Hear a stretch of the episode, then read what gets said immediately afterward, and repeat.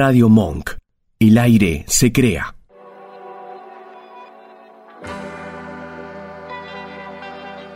Hacemos Más Vale Magazine. Silvia Barallobre y Oscar Rodríguez. Locución. Natalia Tolaba. Jueves de 18 a 20. Escuchanos en www.radiomonk.com.ar.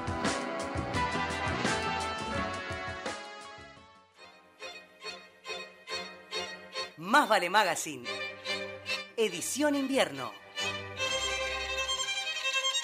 Muñecos de nieve, chocolates en la chimenea o anginas y moco. Contala como quieras.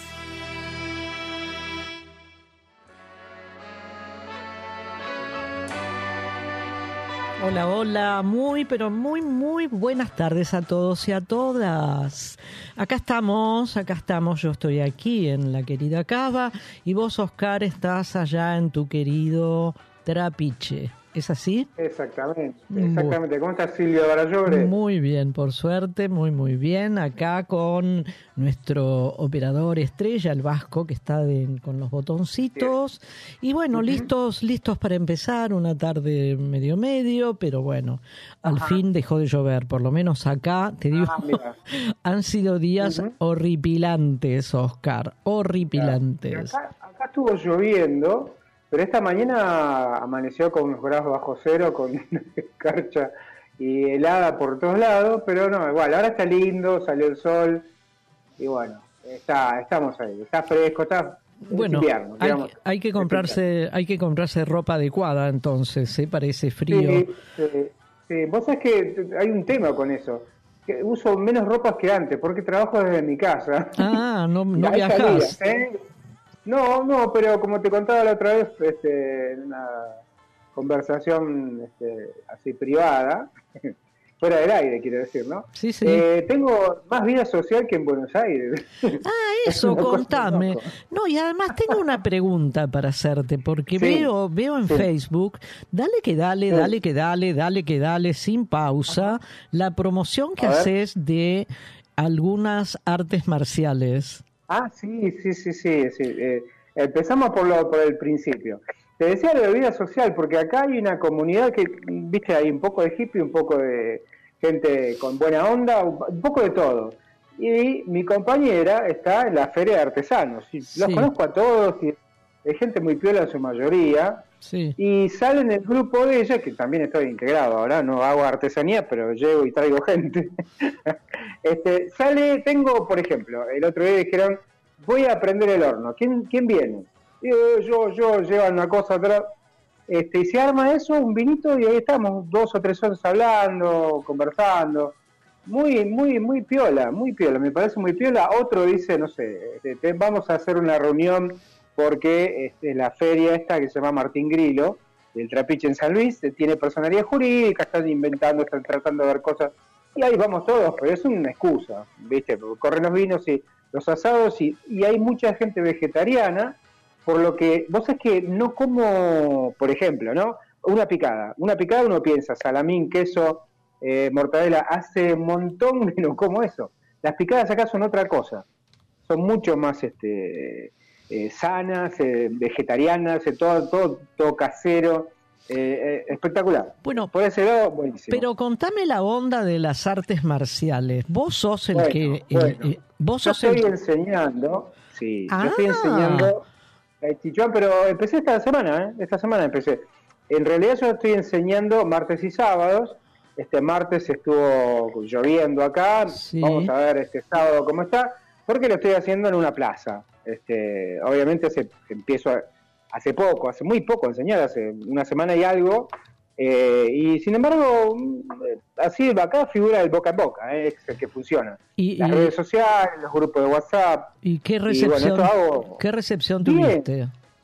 Ya, eh, en general el Tai Chi Chuan es un, un arte marcial interno y está muy bueno para bajar decibeles, este, equilibrar un poco la cabeza. Y en estos lugares, yo he hablado con mi profe allá de Buenos Aires, que no hay tanta gente con problemas de estrés. Y sin embargo tengo cuatro alumnos, mira vos. Mira qué Este, bien. sí, sí, sí, sí. Lo otro que hago, pero eso estoy, estoy practicando, que es Aikido, que es un arte marcial, pero es japonés, es otra cosa. Ajá. Buena- Es buenas tardes. Oscar. Buenas tardes, ¿cómo le va? Buenas tardes. ¿cómo, estás? Se podría decir que Oscar Rodríguez ahora mismo le está haciendo competencia a Miyagi, una cosa así. Eh, puede ser, sí, sí, puede ser. Pero me falta que ponga a los eh, alumnos a lustrar y encerar, como hacía Miyagi en Karate Kid, que le hacía, le hacía limpiar los, le hacía limpiar los autos, ¿te acordás? Pero sí, es eso, es eso. Es eso, la verdad, que bien, contento. Bueno, Un paso bueno. más adelante. Bueno, me alegro, me alegro. Una, una actividad nueva. Con respecto al, al lazo social en una pequeña localidad como es el Trapiche, creo que, bueno, sí, obviamente es más fácil en pequeñas comunidades o en Claro, pequeñas sociedades establecer un lazo social que en una gigantesca ciudad como puede ser Buenos Aires o todos los alrededores de Buenos Aires, ¿no? Claro, claro. Eh, Pero, ¿sabes qué pasa? Que me parece a mí tenemos más tiempo. La gente acá tiene más tiempo, no está apurada para nada, no tiene que ser viajes largos porque la mayoría trabaja en la zona o cerca, este, o sea, hay tiempo para un montón de cosas. Yo no, eh, por lo que veo es eso y bueno, eh, uno coincide con la gente que más o menos piensa parecido, ¿no? Claro. Decime, Oscar, y el clima también, ¿no? Horripilante estuvo. Y mirá, estuvo lloviendo hace tres días que venía lloviendo poco, llovizna eh, suave, no, no era mucha, mucho caudal de lluvia, y frío. Lluvia y frío, estábamos esperando nieve, pero no nevó todavía. Sí. Y bueno, hoy sí, amaneció despejadísimo, pero con un frío que, que la volvió a ir. Bueno, yo- Todo, todo blanco, mucho frío, mucho. bueno, vos eh, creo que, bueno, todos ustedes, nuestros oyentes, los queridos oyentes que están del otro lado en silencio en este momento, pero sí atentos seguramente, eh, se enteraron que el jueves pasado no hicimos el programa No, y que claro. vos preparaste una especie de, de- que podría decir de collage, Oscar, de, pop- claro, de, claro. de popurrí, Sí, sí, sí. de diferentes eh, columnas y columnistas nuestros. Columnista, claro. Exactamente. claro, Bueno, yo no estu no hicimos el programa entre otros motivos porque yo no estaba en Buenos Aires. Fui a hacer un pequeño paseo por dos provincias a las cuales yo no conocía, que son Santa Fe y Entre Ah. Ríos. Eh, y de verdad lo pasé muy bien y conocí mucho.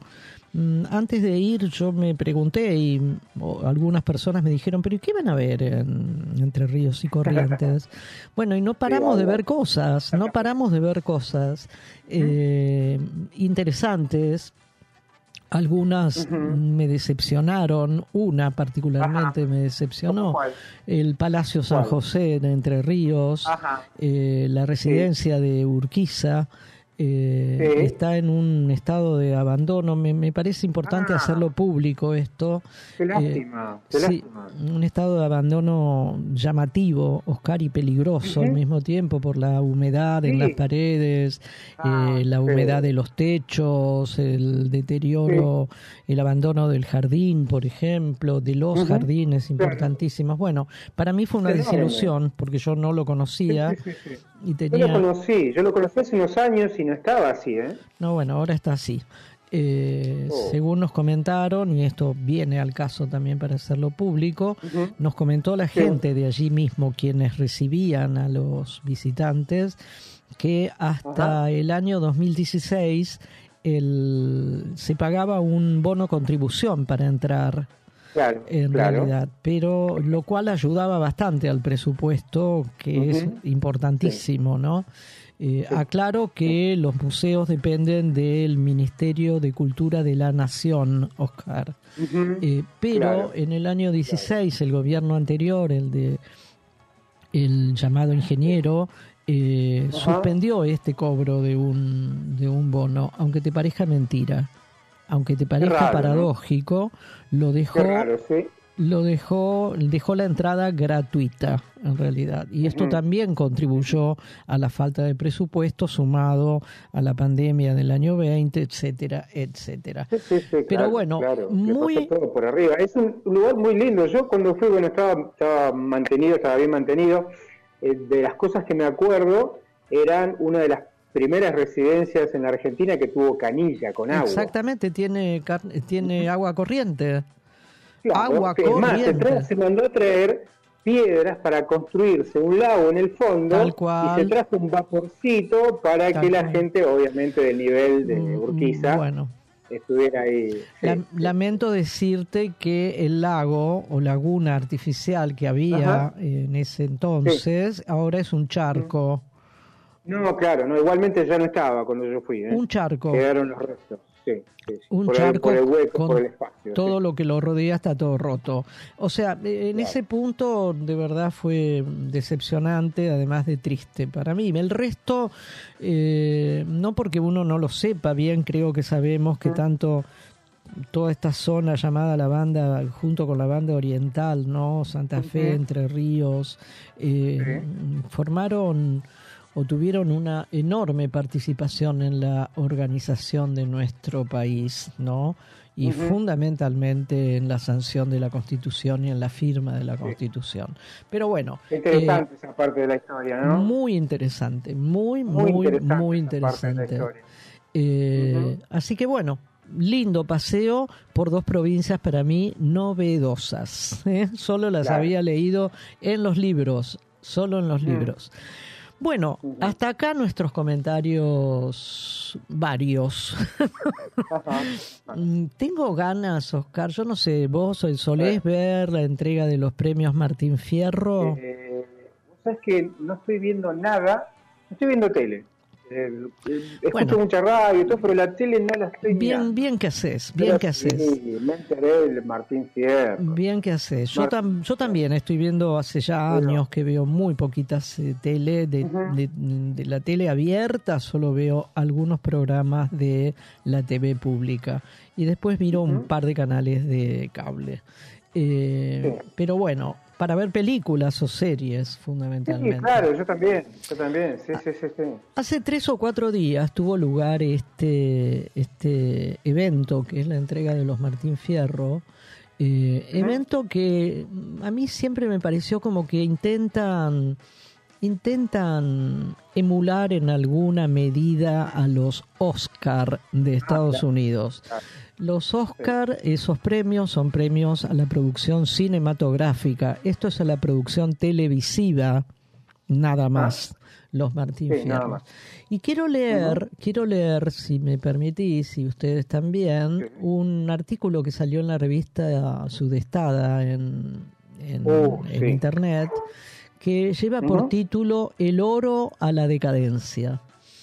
La, frivol- cual. la frivolidad de lo que llaman glamour, dice el texto, dominó las pantallas y la celebración de una entrega de premios que sigue demostrando la decadencia de la televisión argentina. Hace años que no esperamos el culto en los canales de aire, porque lo han desterrado. Sin embargo, extrañamos agre- aquellas grandes series, los unitarios que nos aportaban mucho más de lo que creemos, los documentales o la ficción Uf. apuntada al contenido y no a la vista gorda de la medición del rating. Acuerdo con todo, ¿eh? Completamente, sí. Eh, mm, sigo. Y así funciona y así se crea el desprestigio de aquello que nos podría ofrecer otra mirada y el poder de interpretación. Porque en los canales de aire los programas políticos se convirtieron en chimentos, sí, los cual. chimentos en lo más burdo, las ficciones en guiones que se escriben sobre lo que va midiendo cada emisión. Por eso van modificando el guion todas las semanas. Los noticieros, una bandera partidaria depende del logo de arriba. Y lo de anoche, refiriéndose a la, a la noche de la entrega, que fue hace tres o cuatro días atrás, y lo de anoche, un broche de oro, entre comillas, a toda la decadencia que no cesa y que se afirma frente a una pantalla cada vez menos consumida, pero, pero con repercusión. El oro para el gran hermano Oscar. Sí, me hace un ruido, Un me hace un ruido. un programa realizado con varias personas que ingresan a una casa a mostrar sus miserias, a competir, a pelear, a sacar todos los trapitos al sol, mentirse, confabular, traicionar. Mirá qué, mirá qué sentimientos, ¿no? Y le dieron el oro, el Martín Fierro de Oro, para ¿Qué están inundar... premiando, no? ¿Cómo? ¿Qué están premiando? Eh, bueno, la miseria, la miseria y la decadencia, para inundarnos de una frivolidad asfixiante que se complementa con la cobertura del día a día de los participantes frente a las cámaras. Yo no lo vi nunca, pero es tal cual me han la dicho. nada. La nada. Del La nada. otro lado, del otro lado, en el estudio con el gran ojo, que es el gran hermano, cerca, Sí. un rejunte de pseudos periodistas, chimenteros de cámaras coloridas, opinólogos de lo que no saben, personajes que ni se preguntan qué hacen ahí, y horas y horas para hablarnos de cómo come la manzana tal o cuánto tardará en darle un beso a aquel, y en el medio la discusión entre gritos que llaman debate, la Sí, decadencia. Esto se lleva el oro. Esto es lo que nos ofrecen a diario. Esto es lo que premia la televisión argentina. Esto es cuando a la cultura la convierten en un producto. Firmado Revista Sudestada. Yo no vi el- la entrega esta, pero cuando leí No, este texto... No la, vi, no la vi, pero estuve revisando y escuchando y revisando y leyendo un poco. Y es tal cual, eh, premian al que más se ve. El tema es el rating, es algo completamente monetarista, mercantilista. Lo que más vende, lo que más se ve, en teoría, ¿no? Porque mira, yo tengo algunas cositas que te voy a decir, algunas excepciones Sí, a esto que decís vos, que para mí es muy cierto todo, ¿eh? pero por ahí Bendita es un ganador del mejor programa hum- humorístico de actualidad, del Canal 9. Otra de la que te digo que me parece muy bien es, este, hay un programa en, tele, en perdón, en Telefe, en la, la TV pública, mejor programa cultural educativo, Noche de Mente, TV pública sí. por ejemplo, ¿no? Eh, ocho escalones, bueno, eso tiene que ver con juegos, y pero es un poquito. Y hay algo que me parece muy raro. Hay una cosa que es mejor Big Show. ¿Qué corno es el Big Show? Es el gran show, digamos. Eso le, armaron, armaron puntualmente, tiene que ver con esto, le armaron una terna para estos que compran o alquilan eh, formatos extranjeros para hacer este, programas acá, que Canta conmigo, La Voz Argentina, eh, Quién es la Máscara. De lo malo, este, bueno, eh, hay un, el cuatro, otra cosa buena, mira, mejor programa juvenil. La TV pública tenía dos en la terna. Altavoz, que es el que ganó, y el otro Futuralia, también de, de TV pública, y otro llamado Instalate en América, que no sé de qué se trata. Eh, mejor conducción masculina, ahora vamos a esto que es Santiago del Moro, Masterchef, El Gran Hermano, La Decadencia, La Decadencia, mejor labor periodística masculina, Jorge Lanata, ¿Qué se ganó? ¿Qué ganó Jorge Lanata? Mejor labor periodística Ay, masculina. no, bueno, por eso es algo. No, no, no, no, no. Bueno, ya está, ya está, Oscar, viste, es, es deplorable, verdaderamente deplorable. Eh, no, no, no, no, no, no. Es miserable, es la decadencia en con mayúsculas, con mayúsculas. Sí, decididamente. Claro, claro, claro que sí. Bueno, por Sí, eso. que te digo el último dato, el último dato te doy. Sí, Estaban en la foto, yo estaba mirando un programa que lo escucho y lo miro porque sale por YouTube. sí. Eh, la foto de la, de la ropa y los vestidos y qué sé yo. Está el marido de Cristina Pérez, que es candidato a vicepresidente por una de las listas del PRO. Estaba eh, una, una actriz con un eh, Vila, con Vila. Estaba otro que es este el primo de Macri. ¿m? Jorge, que estaba en la Jorgito. ciudad. Claro, Jorgito. sí, pero estaba toda su vida en la ciudad, pero va a presentarse en la provincia de Buenos Aires porque fue DJ mucho tiempo cuando era joven en la provincia, entonces conoce. ¿Te das cuenta? Bueno, toda esa gente estaba en la, en la pre- en- en la entrega y todos tienen que ver con todos ahí, por supuesto. Ay, ay, ay. Bueno, Oscar, eh, dale, vamos a, a lo que siempre nos hace Hagamos reír un poco. Claro, Dale, al hueveando, dale, al No hueveando. entiendo, no te entiendo. No te entiendo. En Más Vale Magazine estamos hueveando. Estamos navegando en la web. Huevear, como navegar. Va una mina re terraja, re ñeri, así, re zaparrastrosa, esas de cante, mal. A la farmacia y pide. ¿Me das un tarro de frecuencia? Ay, me muero. Y el tipo le dice, vos disculpame, dice, llevo 30 años como farmacéutico y jamás en mi vida me pidieron eso, no tengo ni idea de lo que es, será fragancia. Tengo Paco Rabán, tengo Carolina Herrera, tengo este, tengo aquello, y la mira, lo mira y dice, mira Pita, yo no tengo ni puta idea de lo que vos me estás diciendo. Dice, yo fui al ginecólogo y me dijo, a ver si te la va la catarra con frecuencia.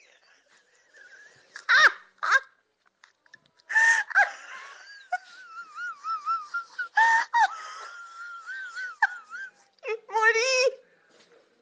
A ver si te lavo la catarra con frecuencia. Hueveando en Más Vale Magazine. colgados como dos computadoras.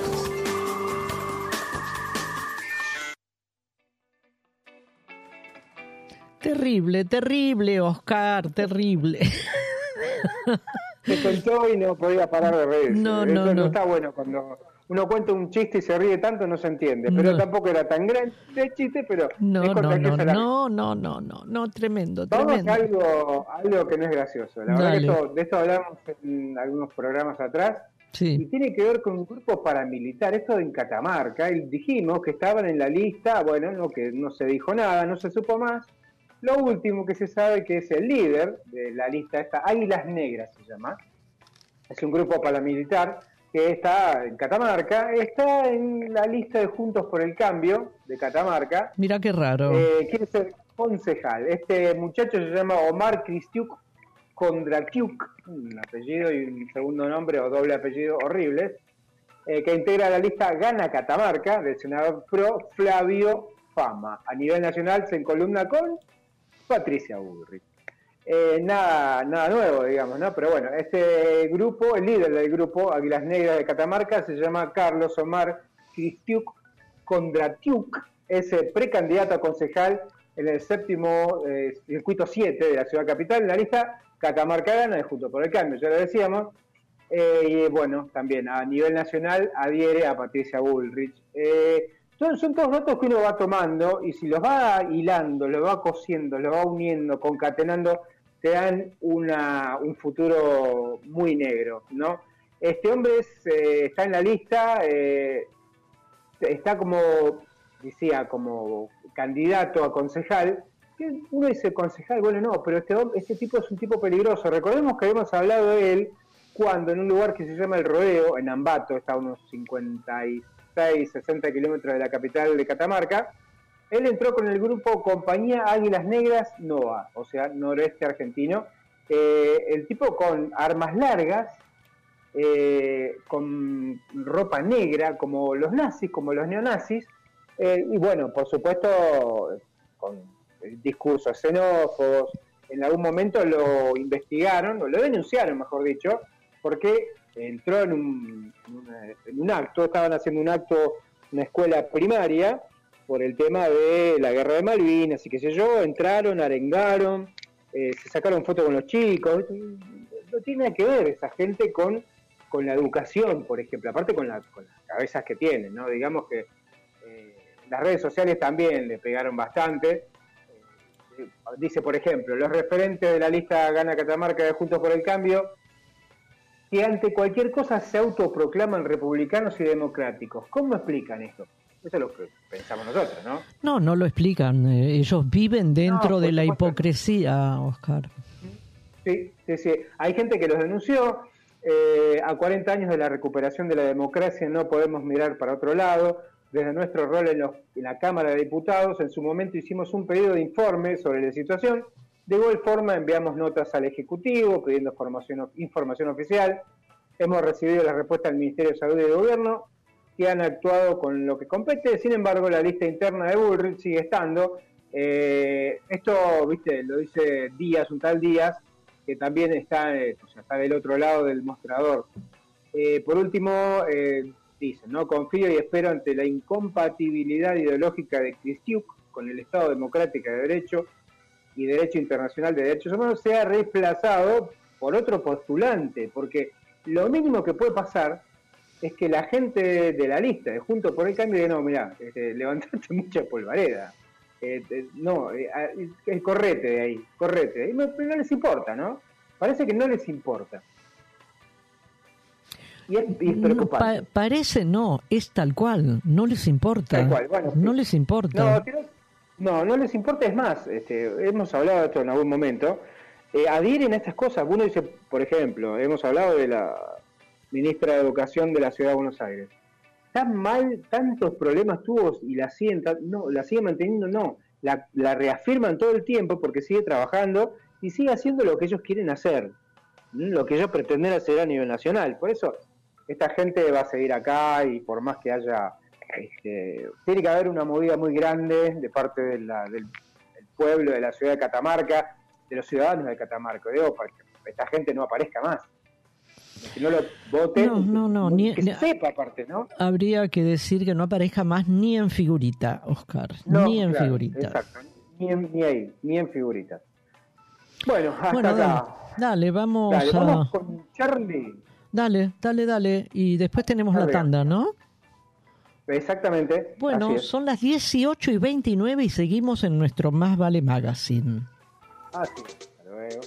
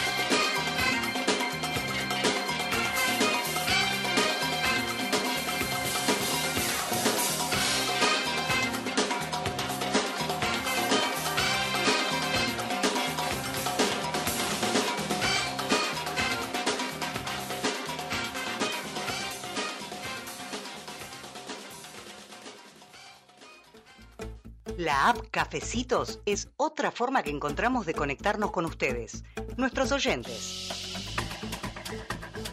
Si nos invitan con uno o más cafecitos virtuales, nos están ayudando a sostener nuestro programa de radio Más Vale Magazine. Como novedad, les proponemos una publicidad a cambio de cinco cafecitos. Sería una mención por hora de tu producto o servicio. Consultanos por otras formas de publicitar. Entren a la aplicación y listo. Es muy fácil. Gracias. Silvia y Oscar.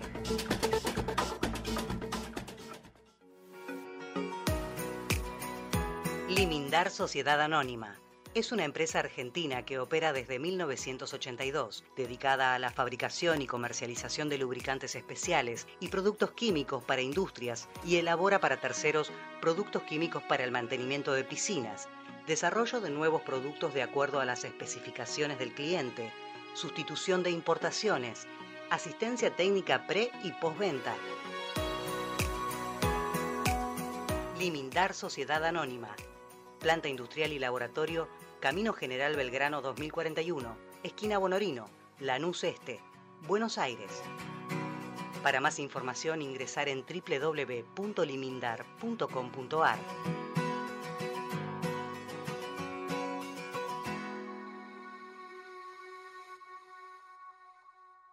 Radio Monk. El aire se crea. En 7030 buscamos mostrarte lo emergente, lo que no se conoce. Bandas en vivo, deportes para boludes, bizarreadas de internet, música del mundo, filosofía aplicada a lo cotidiano, astrología. Todo esto y más en dos horas de contenido palo y palo. Sábados de 20 a 22 en Radio Monk. Arranca la semana con el mejor antilunes, de 18 a 19. Risas, juegos y un montón de locura en todo un tema. Conectados. Un programa ideal para tu vuelta a casa.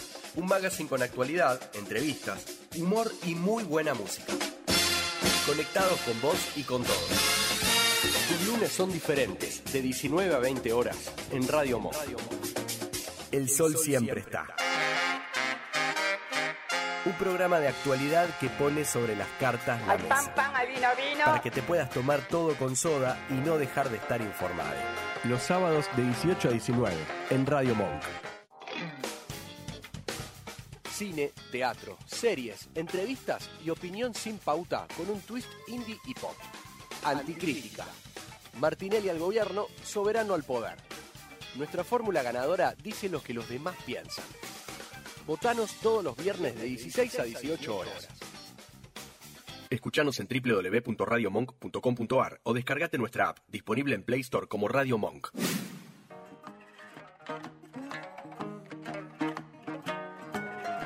Hola, hola, seguimos, Oscar, ¿eh? seguimos. Seguimos, Hay, seguimos, hay algo sí, que sí, les sí. está pasando a nuestros vecinos y casi hermanos uruguayos que es bastante, bastante serio. ¿eh? Bastante complicado, sí, se hace desde hace- prim- principio de junio del mes pasado, más llevan casi dos meses con problemas de agua que se está poniendo cada vez peor. Y esto es una sequía, una sequía grande. En base a una nota de página 12 de Sol Fabi, algunas otras cosas que estuve buscando, eh, por ejemplo, Montevideo, la ciudad principal, pero Canelones también pasa, no hay agua potable. El agua que hay es salada, es muy salada y es un- lo, lo básico es lo que uno cree que es básico, es el, aparte de- del agua, por supuesto que es básico, uno de los problemas que se suponen básicos es la sequía que está atravesando nuestro país, nuestra zona, que es cierto. Pero hay otras explicaciones también que después las vamos a decir, pero en principio esto de agua salada, ¿qué hace que eh, sea todo mucho más caro? Le- Con el agua, por ejemplo, el mismo gobierno de Uruguay dijo que no se bañen tanto, de tan salada que es el agua, porque pueden tener problemas en el cuerpo. En la Ese piel, sodio en que la piel, agua, En claro. la piel, claro, en la piel, la gente con piel delicada empieza a tener problemas. Y hay otra cosa, en las, en las cañerías, en los calefones, empieza a crearse sarro, empieza a picarse las cañerías. Es un tema complicado. No se consigue agua, agua potable. ¿Qué sucede? Bueno, eh, es el sálvese quien pueda. Cuando más este, demanda hay, más caro sale. ¿no? El- este, estoy leyendo, por ejemplo, que la- el agua embotellada subió un 500% y esto sigue subiendo, o sea, cinco veces más de lo que vale un bidocito de agua, de agua tomable, potable, digamos. Ahora, pero ¿por qué pasa esto, Oscar? Ya. Eh, lamentablemente lo- eh, hay gente que dice, bueno, el gobierno, por funcionarios, dice que están esperando que llueva. Eh, eh, no es solo eso. Te, te voy a contar un poquito de las cosas que, que, pasa, que pasan. Hay una, una represa y hay un tal arroyo Casupá, se llama así, la represa esta es la que lleva, desde donde se saca el agua Sí. para potabilizarla y llevarla a la ciudad. Sí, Eh, la- bueno, la calle, la calle Pou, esta gente que está bien vista por algunos argentinos, sí. eh, tenía que implementar un proyecto que ya tenía fondos para hacerlo, lo descartó. Se bueno, el Frente Amplio, el gobierno anterior, aseguró en su momento en un comunicado que eh, en su última administración, 2014-2020, eh, la financiación de una segunda represa, que se llama Proyecto Cas- Casupá, era para abastecer de agua potable a esta región costó unos 100 millones de dólares, que no es plata para, una, para un trabajo de esa magnitud. Ajá. Desde este nuevo gobierno, desde el gobierno de derecha de la calle Pou, se desechó la idea. ¿Qué hicieron? Eh, plantearon una iniciativa privada para extraer agua potable del río de la Plata por 258 millones Ajá. contra 100 millones de dólares. 258 se llama Proyecto Neptu- Neptuno. Este, recién se va a empezar a construir el año que viene. Es un robo perdón. y encima la gente A está sufriendo. Por eso. Oscar, vos decís 258 millo- Millones. millones. Sí, sí, eso va a salir, eh, le va a salir a los uruguayos que esta empresa, que no sabemos bien de dónde está, pero nos imaginamos cómo son con estos gobiernos, Sí. eh, tiene un proyecto Neptuno que va a sacar agua del río de la Plata directamente para potabilizarla. Pero ¿Cuándo Ah, acá? pará, pará un poco, pará un poco, Oscar. Sí, sí, sí. Nosotros y ellos tenemos y compartimos este enorme río de la Plata. Nuestra, nuestra ciudad se abastece de agua por el río de la Plata. Sí. El país entero, Uruguay, son 3 millones de habitantes aproximadamente, más o menos como los habitantes de la ciudad de Buenos Aires. Y esto Claro. sucede en Canelones y en Montevideo. Montevideo. ¿Cuántas Sí, personas, cuántos habitantes tiene Montevideo? El río de la Plata no les alcanza. Ellos no No, usaban agua del río. Exactamente, no usaban agua del río de la Plata, usaban agua de un arroyo que se llama Casupá, que tenía un embalse, sequía ahí en todos lados. De un arroyo, de un arroyo. pero pará, pará, porque es un arroyo, es como un río, Sí. por lo ancho.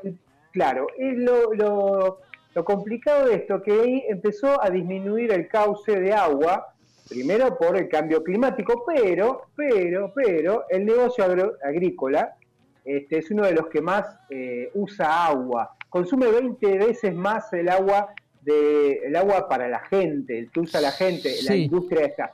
El problema es esto, es el extractivismo. En la industria del arroz, por ejemplo, consume cuatro veces más agua que la pobla- población. Sí, y sí. algo importante que habíamos hablado fuera de aire cuando hablamos hoy. La celulosa. La celulosa, las, ¿te acordás de las pasteras, las pasteras finlandesas Sí. que estaban en del otro lado del, del- del río? Consumen 10 veces más agua.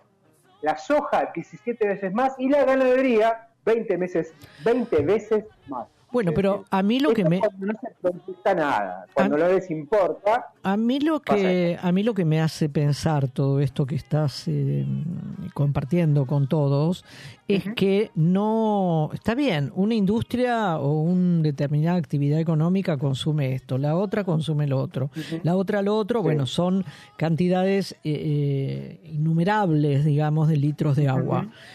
Pero Sí. también están las, las personas que viven en una ciudad o en la otra ciudad. No hay planificación entonces No hay. para eh, distribuir, digamos, el consumo de agua o la utilización del agua, priorizando primero, valga la redundancia y pido disculpas, priorizando a las personas.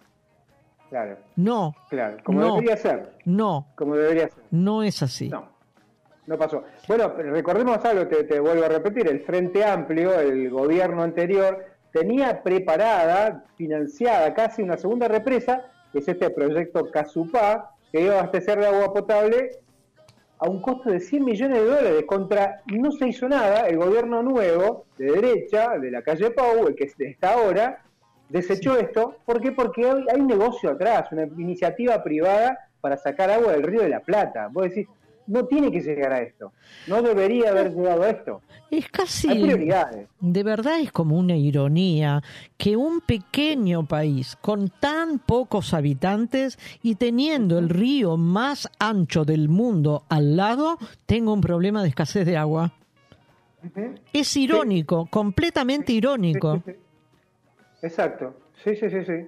Sí, sí, sí. Es, es increíble. Mira, por ejemplo, la facturadora sanitaria del Estado, que es la empresa que te provee de agua, Sí. tiene un valor de 10 dólares. Va subiendo hasta la, la- la- todos. O sea, sube, obviamente, la- el agua potable. La empresa estatal tiene que aumentar porque ya no sabe de dónde sacar agua. Sí. Es toda una cadena que nos termina en el, en el barrio, iba a decir, pero no hay agua ni para barro. No, no, muy, charco, muy, muy ¿no? terrible, muy terrible. Bueno, bueno, eh, tratemos de, de ver de qué manera se puede acompañar a la población uruguaya o a la de Montevideo puntualmente, francamente, porque de verdad a mí me suena como el, el colmo, ¿viste? El colmo de Sí. un país pequeño que tiene el río más grande del mundo o más ancho del mundo al lado, tienen problemas de agua. Bueno, a Argentina le va a pasar agua. Es le el va a pasar colmo. agua potable. ¿Y de dónde a las Argentina le está pasando agua potable. ¿Y de dónde la saca la Argentina? ¿Del Río de la Plata, seguramente? Claro, pasa que del otro lado, la división internacional puede ser que del otro lado del río no sea potable o sea más difícil. No sé. Bueno, bueno, bueno. negocio. Sigamos un poco más con nuestro Más Vale Magazine. ¿eh? Vamos al separador.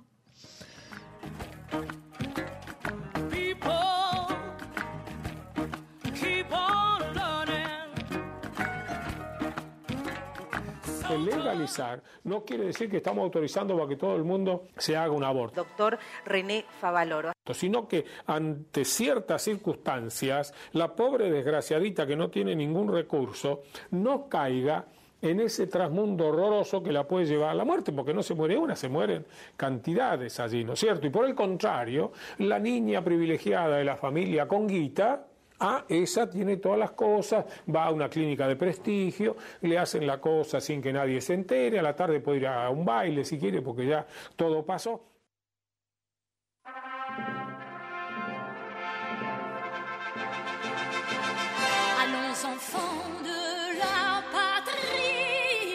Qué bello, qué bellísimo himno es este para mí. no sé si decir que, después del nuestro, obviamente, no sé si decir que es el más lindo, el que más representa aquella gesta a la cual representa, que es ni más ni menos que a la Revolución Francesa, aquel 14 de julio, mañana, mañana, Mañana, mañana. aquel 14 de julio del año 1789. Una pregunta, ¿no? Porque llamamos a este acontecimiento histórico, lo llamamos la Revolución Francesa. ¿Por qué estalla una revolución, Oscar? ¿Vos tenés idea o alguno de los de ustedes que están del otro lado? ¿Por qué estalla, por qué explota aquello que uno llama revolución? Algo Porque pasa, Hay, sí, claro, hay condiciones este, que no se aguantan más. claro. Hay políticas o hasta, no sé, cuestiones eh, religiosas también. Hay un montón de factores, pero sí, tiene Sí. que ver con una ebullición. Exactamente. Eh, vamos a nombrarlos eh, con palabras muy, muy comunes. Están los de arriba, los que tienen todo, Claro. que son siempre muy pocos, y están los de abajo, los que tienen muy poco o casi nada y que son muchísimos, ¿no? Algo claro, pasa claro. entre estos dos grupos, Oscar, para que una revolución estalle, ¿no? Los poderosos ya no pueden, por tales o cuales motivos que iremos viendo, ya no pueden gobernar como venían gobernando. ¿Sí? Claro, Y los claro. pobres, los de abajo, los que son tantos y tienen tan poco, ya no quiere vivir más como estaban viviendo. Así que los de arriba no pueden seguir gobernando como lo hacían y los de abajo no quieren seguir viviendo como vivían. Bueno. Esto explota, evidentemente, y esto es lo que pasó en Francia a fines del siglo XVIII, 1789. En aquel momento gobernaba Francia una monarquía absoluta, ¿sí? Esa monarquía era incuestionable, incluso se decía que tenía poderes divinos el rey y que hasta curaba enfermedades, ¿viste? Era era como el representante divino sobre la tierra. Y tenía el rey tenía como aliados codo con codo, a la nobleza y al clero, a los curas, para decirlo en términos populares. ¿Sí? Ese grupo llamado nobleza y clero sumaba más o menos, escuchemos este número, sumaba más o menos el 3% de la población. 3%. ¿Escucharon bien? 3. El resto, el resto, es decir, el 97% de la población eran los otros, los de abajo, digamos, los que llamaban en aquel momento el tercer estado. Ese tercer estado, o sea, el primero y el segundo eran el rey, la nobleza y el clero. El tercero eran los comerciantes, los profesionales, la pequeña burguesía, los campesinos, los artesanos y los pobres. Toda esta gente sumaba el 97% de la población. Quiere decir que de 10 franceses, 3 eran nobles y curas y el resto, 9, eran casi nueve y medio, digamos, era el resto de la población. Bueno, eh, Francia en aquel momento, por eso también expliquemos un poco por qué esto explotó. Francia había gastado todas las reservas que tenía. Mira qué palabra esta, Oscar. Reservas. Me suena. Reservas. Francia había gastado todas las reservas en la guerra de la independencia de Estados Unidos, porque había ido allá a ayudarlos a los a los, eh, digamos, a los colonos que habían llegado de Inglaterra a ayudarlos en contra de Inglaterra, porque siempre tuvieron pica Francia con Inglaterra. Siempre. Entonces, habían gastado toda la plata el rey, que era Luis XVI, para ponerle nombre, había gastado todas las reservas ayudando en Estados Unidos a la independencia en contra de Inglaterra. Se había quedado sin nada, digamos. Al mismo tiempo, había una sequía. Mirá vos, Oscar, una sequía. también. Mirá vos. Qué curioso, ¿no? Qué curioso.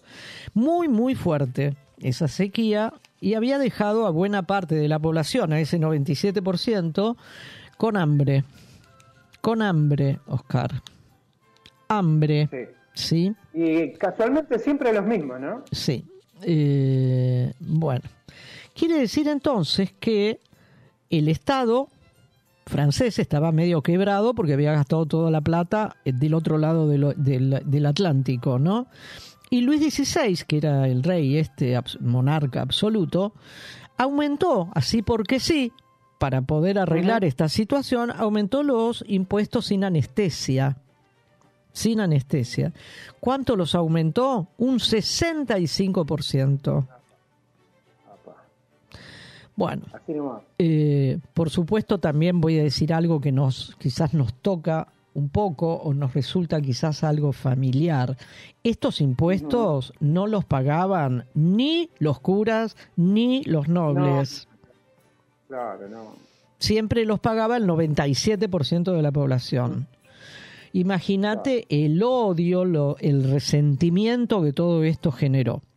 Bueno, ahí se fue generando un caldo de cultivo enorme, ¿no? Enorme. Explotó todo y por todos lados explotó, por todos lados. Y las mujeres, las mujeres francesas fueron protagonistas muy, muy destacadas, te diría, muy centrales, ¿no?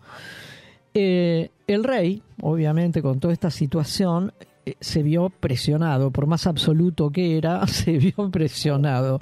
Entonces convocó, convocó a los que ellos llaman o llamaban estados generales, que eran estas tres instancias, ¿cierto? Eh, el rey, los nobles, el clero y todo el pobrerío. Eh, más cierta pequeña burguesía, ¿no? Que eran los comerciantes fundamentalmente. Sí, que vivían de ellos también. Exactamente. Bueno, convocó a esos tres, algo así como una asamblea, digamos, y se reunieron 170 años después de lo que había sido la anterior reunión, ¿no? La, re- la anterior asamblea. Imaginemos la, gra- que se más, la gravedad, la gravedad de la situación para que el rey absolutista, después de 170 años que habían sido otros reyes, volviera a convocar a esta asamblea. Bueno, estaban los que defendían a la monarquía como de costumbre, ¿no? Siempre hay opiniones diversas, eh, y que querían algunas reformas, pero un poco tibias, ¿sí? Claro.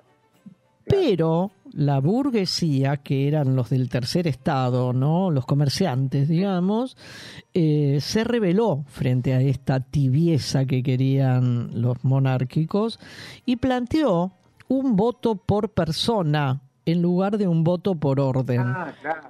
Antes votaba un voto la nobleza, un voto el clero y un voto el tercer estado. Imagínate qué falta de equidad, ¿no?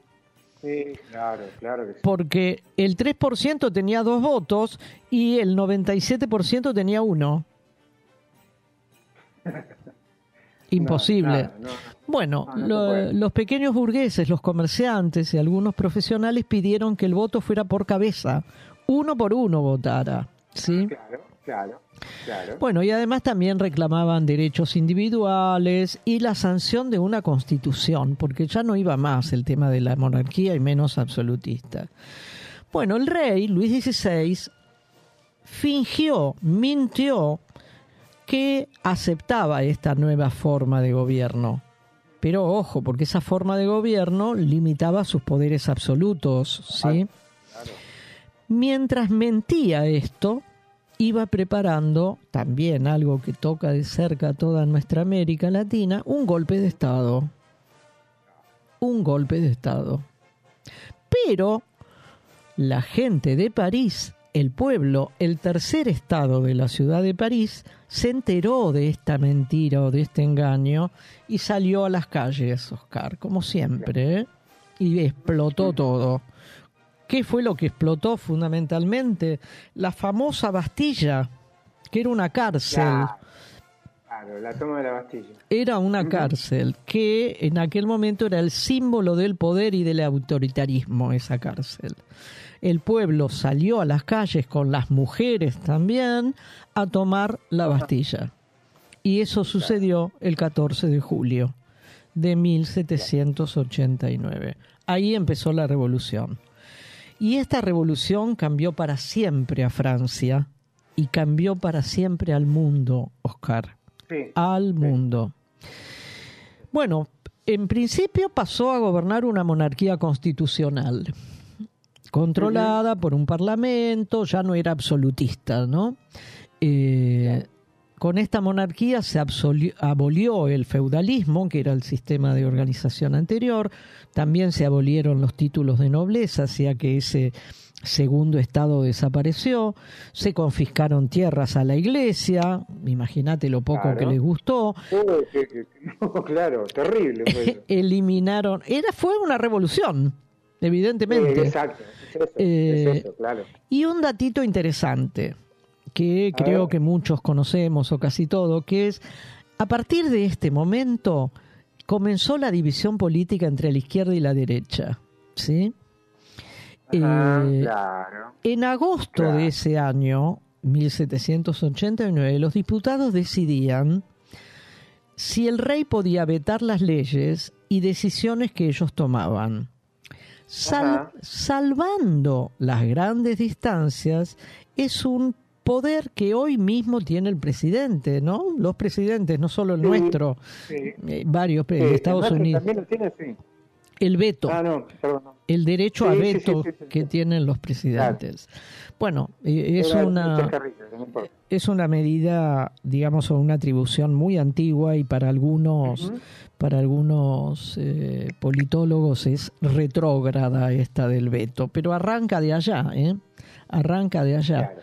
L- Para votar en esa asamblea que te digo que eran los tres estados, se sentaron unos a la derecha y otros a la izquierda. Los que estaban a la derecha votaban a favor del veto del rey, que el rey tuviera el derecho a vetar. Esos se sentaban a la derecha. Y los que se sentaron a la derecha votaban en contra. ¿Sí?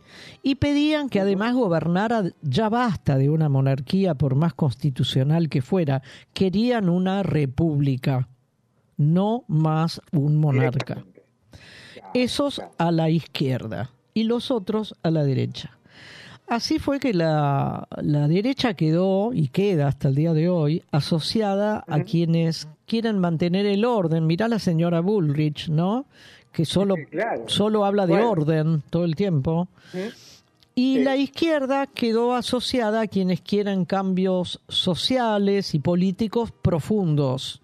Sí, sí. Bueno, así terminó la monarquía constitucional y llegó la primera república francesa, Oscar, que tuvo, duró desde septiembre del año 1792 hasta noviembre de 1799. Ahí apareció. Napoleón en escena Claro. y Claro. eh, establece lo que luego iba a ser el imperio francés. Bueno, ¿cuáles Sí. son las consecuencias más importantes de todo esto? Para hablar de la Revolución Francesa puede llevarnos horas. Sí, sí, Sí. sí, sí, es un proceso muy importante muy interesante también. Muy, muy importante y muy, muy, muy interesante. Porque, bueno, es el cambio de organización del feudalismo y de las monarquías absolutas al Claro. capitalismo, ni más ni menos que este Nada cambio. menos. Nada menos. ¿Cuáles fueron entonces las consecuencias más importantes de toda esta explosión francesa? Comenzó primero, comenzó el principio del fin para las monarquías absolutas, sí. De no solamente Claro. la francesa, las eh, del No, resto pero eso se extendió a, a todos lados, a claro. toda Europa, exactamente. Se positivizaron los derechos de las personas, se hicieron positivos, se escribieron Claro. por primera vez los derechos humanos. Se establecieron constituciones, constituciones que limitaron los poderes de los que gobernaban. Escritas las constituciones, por primera Claro. vez. Se No, no, consolidó. pero eso no estaba escrito encima, no, No, es cierto. eso. no, no, estaba no. escrito, no decía dónde. No. era una ley. No, La no, no, no. constitución es una ley, es una ley fundamental. De Exactamente. Bueno, por primera vez se establecieron constituciones escritas. Se consolidó el poder de la burguesía. Mm, Esto, Claro. esto trajo su- sus, sus idas y venidas, pero en otro momento hablaremos. El feudalismo, el feudalismo como sistema económico dio paso al capitalismo. Y surgió el concepto por primera vez, Oscar, el concepto de ciudadano en contraposición al de súbdito. Porque antes la Claro. gente era súbdita, las, las personas Exacto. eran súbditos del rey. ¿Sí? Claro. Ahora ya no apareció una nueva palabra, ciudadanos. Y otra mm, eh, consecuencia de entre las muchas que hubo es que las ideas revolucionarias que esta explosión puso sobre la mesa se extendieron como un reguero por todo Sí. nuestro continente americano. Claro, también, claro, claro. Y así empezaron cada una de las colonias españolas a independizarse de España. Así tuvo lugar la independencia también de Estados Unidos. Así tuvo Claro. lugar la constitución escrita de Estados Unidos, que fue tomada como modelo por nuestros Sí, por nosotros. constitucionalistas.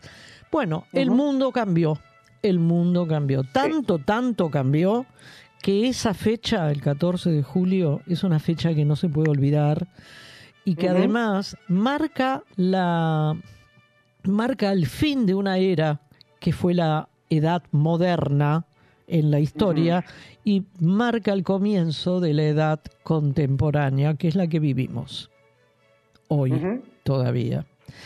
Ese cambio de, de edades históricas tuvo lugar a partir de esta brutal explosión francesa que marcó un antes y un después para la humanidad. No todo fue bueno, ¿eh? No, claro. No y todo. no todo llegó tan lejos, No, no, ni tan profundo. no. Por eso, en otro momento hablaremos un poco más No, si interesa el Tenemos tema. que hablar de la revolución burguesa. Exactamente, porque Claro, claro. si hilamos un poco más fino, Oscar, esta fue una revolución burguesa. Exactamente, exactamente. Pero bueno, Acompañada por las clases más bajas, pero bueno, es otro para otro día. bueno, sí, sí, sí, pero, pero lo dejamos ahí. Y escuchamos los acordes de la marsellesa, Dale, dale, por Para irnos a favor. esta primera hora. Dale. Vamos.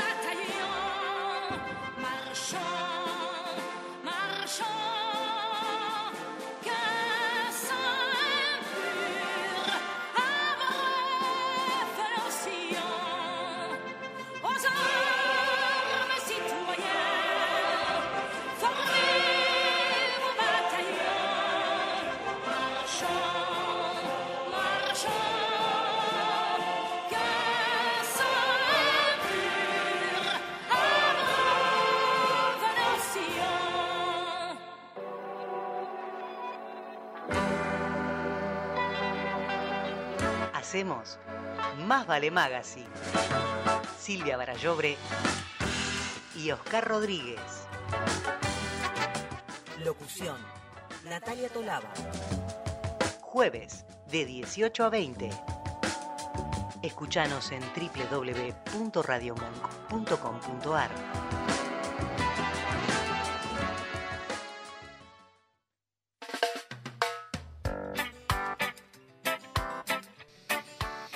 Aquí estamos, Oscar, después de haber escuchado los acordes del himno francés. eh, ojo.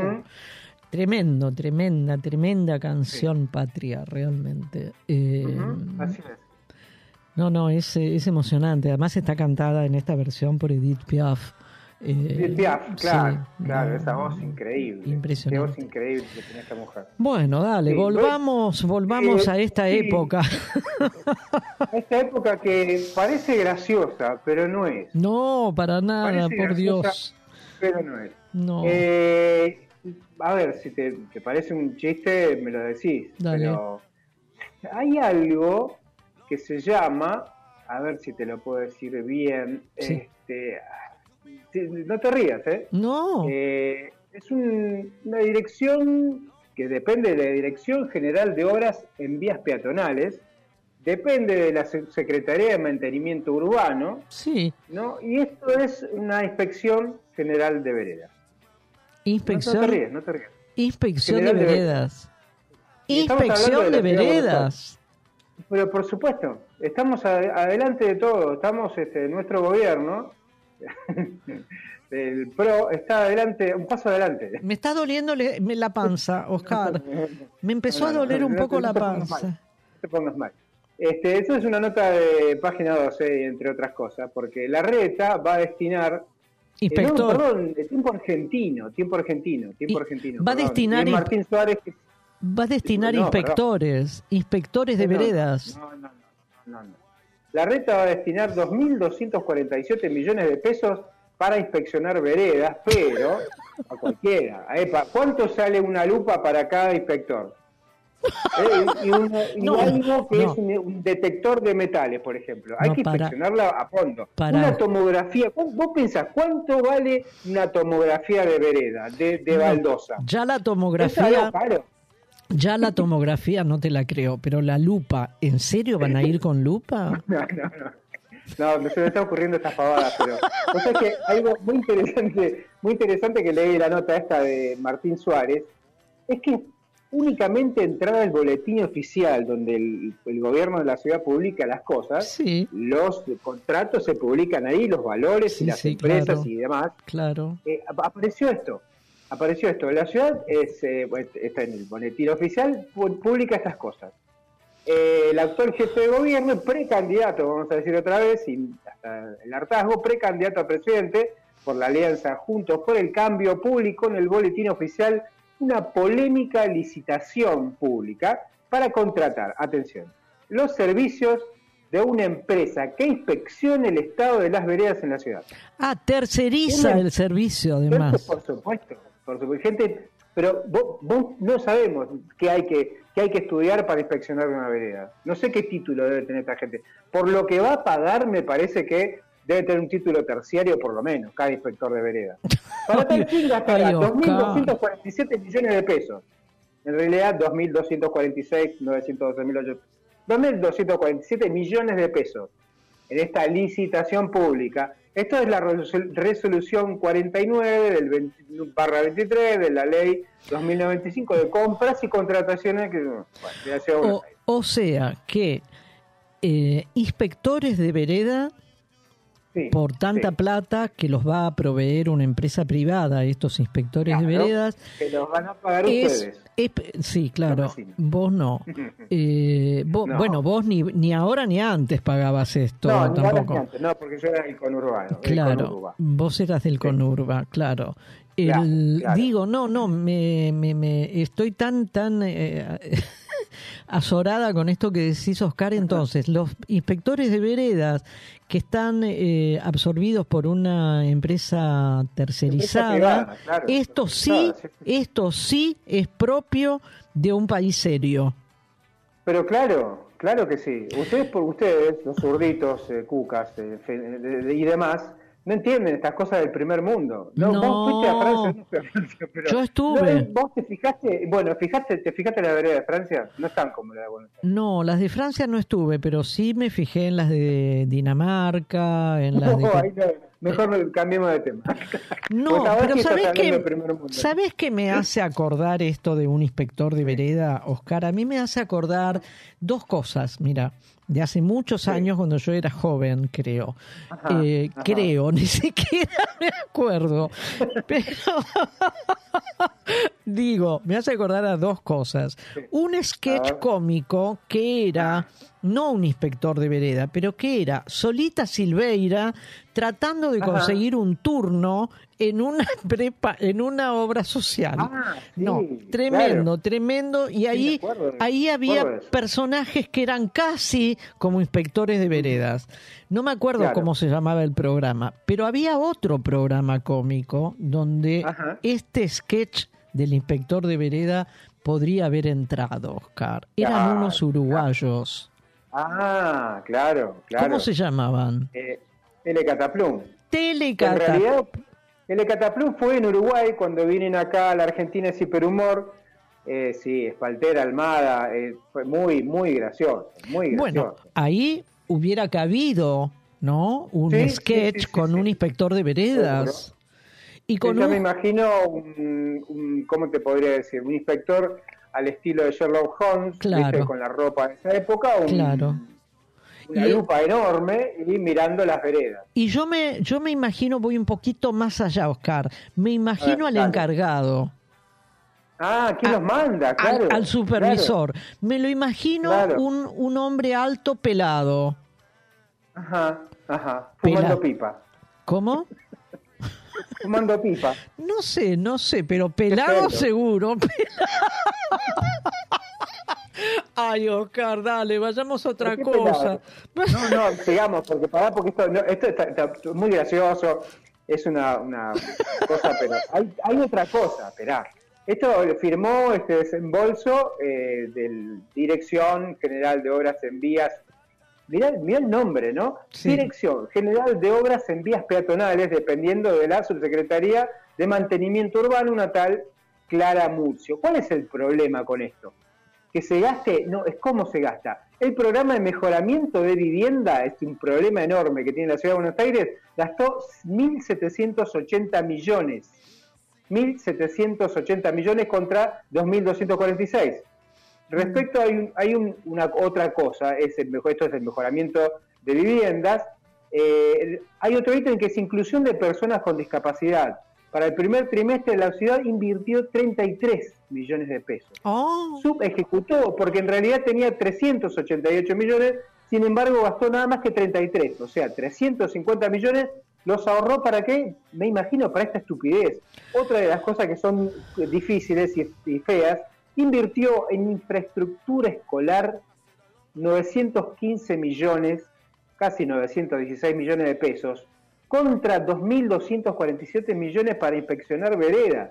¿Te das cuenta la locura? Yo me malo de pregunto, sí, no, es, es fatal, es de una, a mí me suena casi como obsceno, viste, que para una dependencia que tiene que ver con los las personas que, que, que tienen alguna discapacidad, 30 millones y para inspeccionar veredas 2.200 millones, Sí, bueno, no, subejecutado, porque era por más. por eso, No, no, no, no. me, me parece, me parece obsceno. Ahora yo me pregunto, ¿qué le pasa al gobierno de la ciudad con las veredas?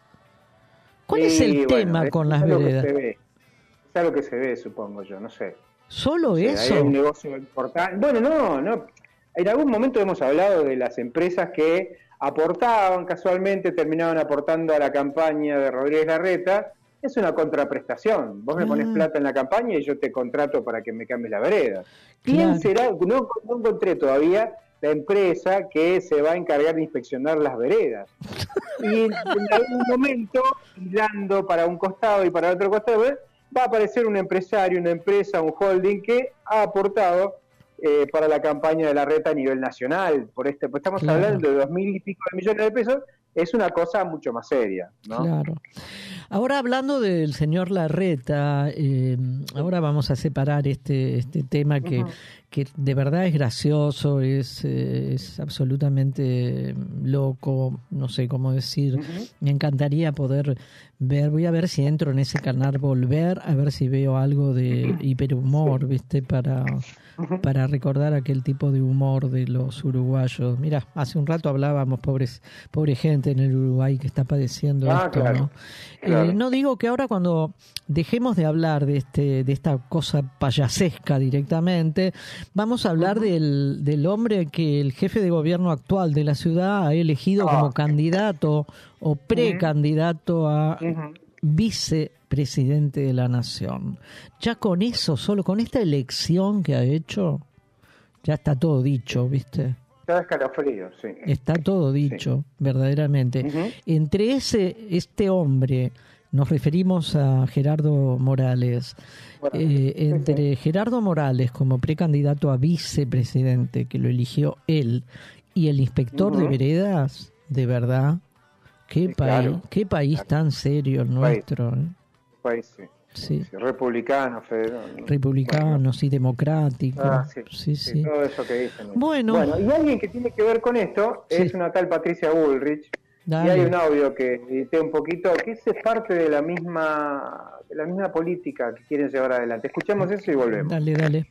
Nosotros creemos que lo primero que tiene que hacer el Ejecutivo es plantear eh, qué, qué gastos eh, piensa, eh, digamos, reemplazar. Patricia Bullrich. bajarle el sueldo a los jubilados. Estamos poniendo esta regla tan firme, durísima, pero creemos que, que lo tenemos que hacer. ¿Qué posibilidades tenemos?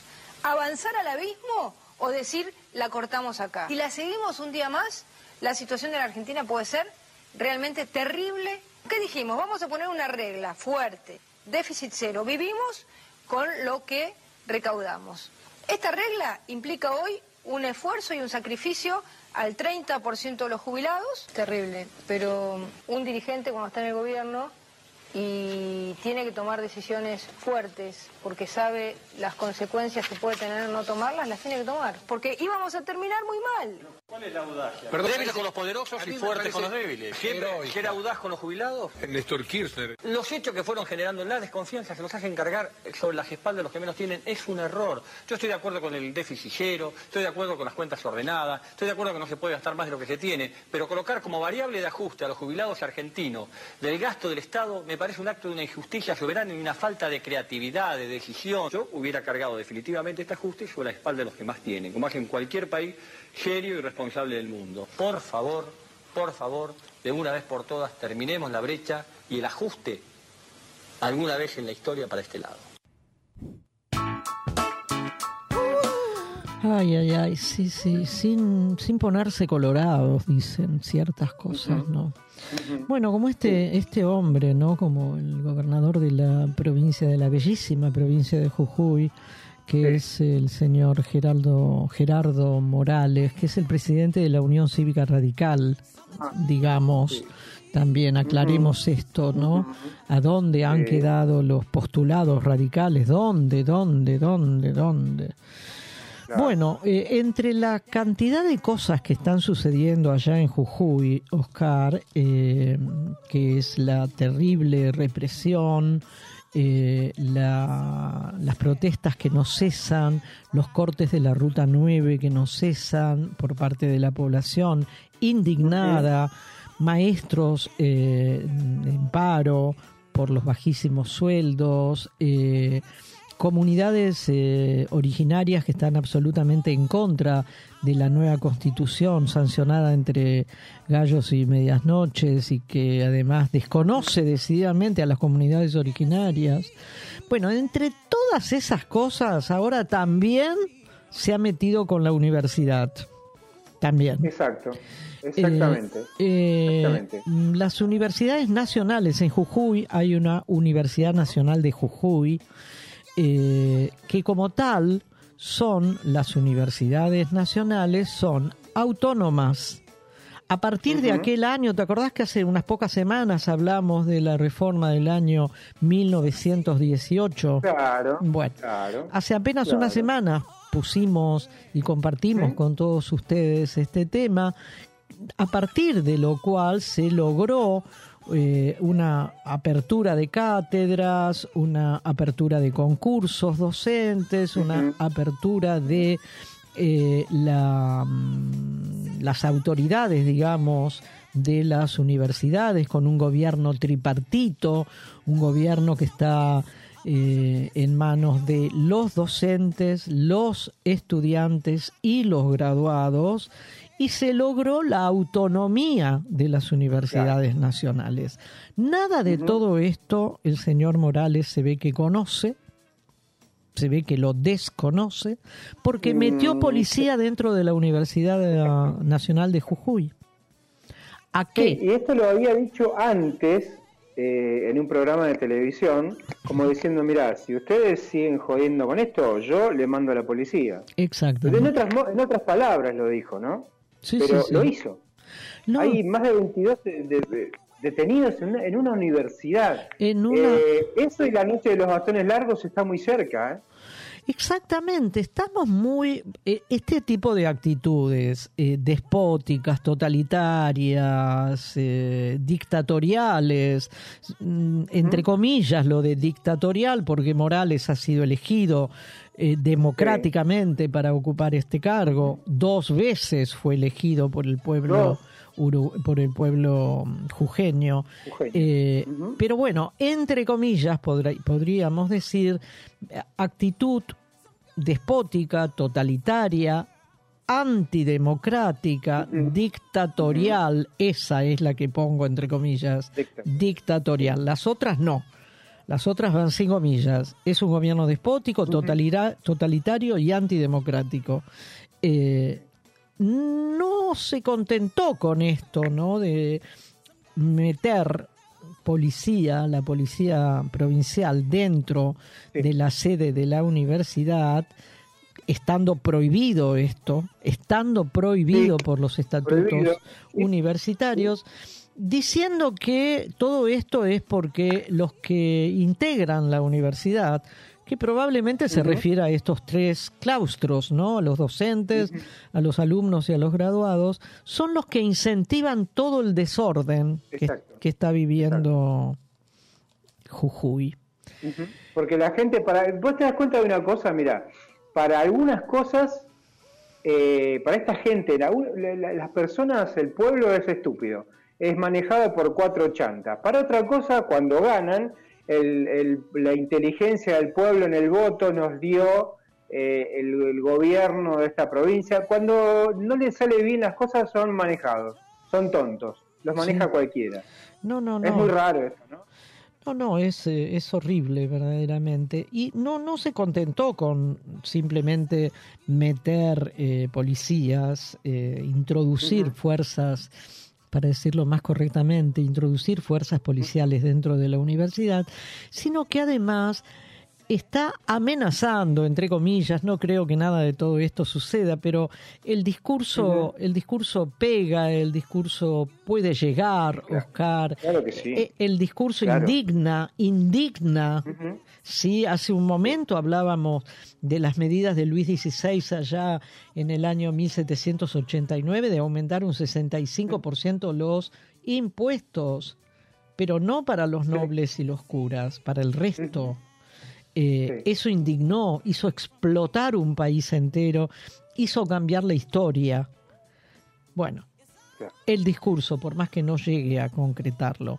Vos sabés que en Tilcara, vos estuviste en Tilcara, ¿no? Sí, conozco, conozco, Bueno. es hermoso ese lugar. En, Sí. eh, en ¿cómo se dice? El, ay, Pucará. el Pucará, El de, Pucará de Tilcara. Bueno, en, la, en el predio del Pucará de Tilcara, entrando a este lugar, eh, sobre la izquierda hay una, eh, una placa recordatoria de la Universidad de Buenos Aires y puntualmente Sí. de la Facultad de Filosofía y Letras de la Universidad de Buenos Aires por la gente que fueron desaparecidos, miembros de la Facultad de Filosofía y Letras, fueron desaparecidos en la época negra, oscurísima de nuestra historia.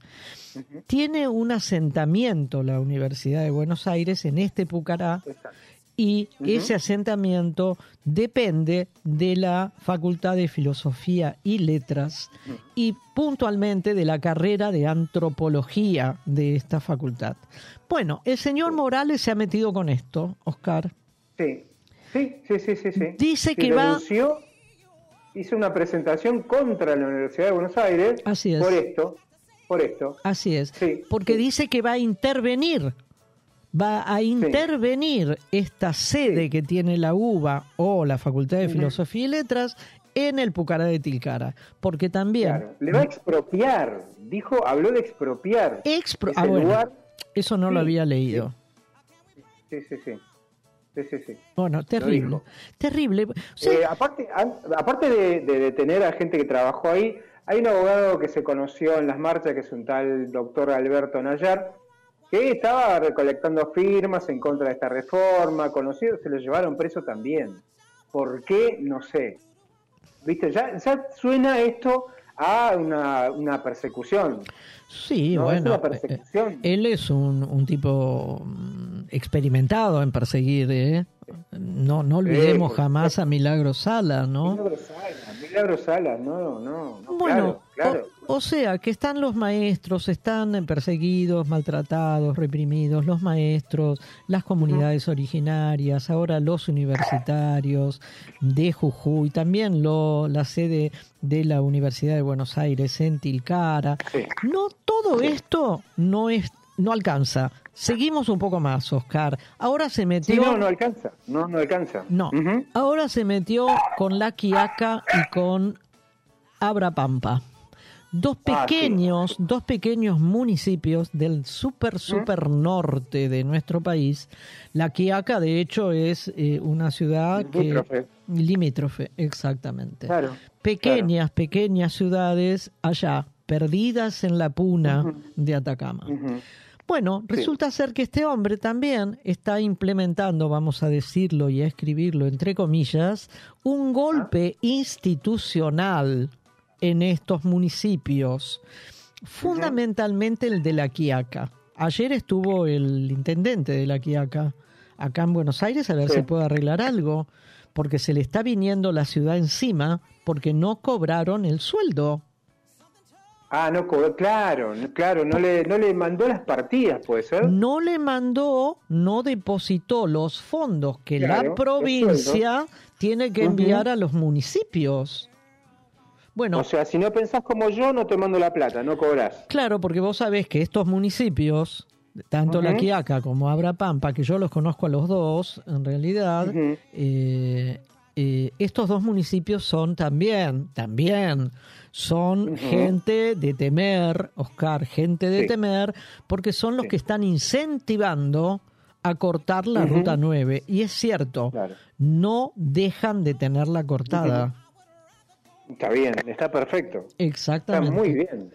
Y además, además, porque esas comunidades se manifestaron también en contra de la constitución de Morales, ¿sí? Eh, bueno, eh, no sé qué, cuál es la próxima que va a, a tratar de implementar. Esto no lo va a Ujú. poder sostener porque la plata va a llegar, Oscar. No, no Claro, puede. en no- algún momento sí.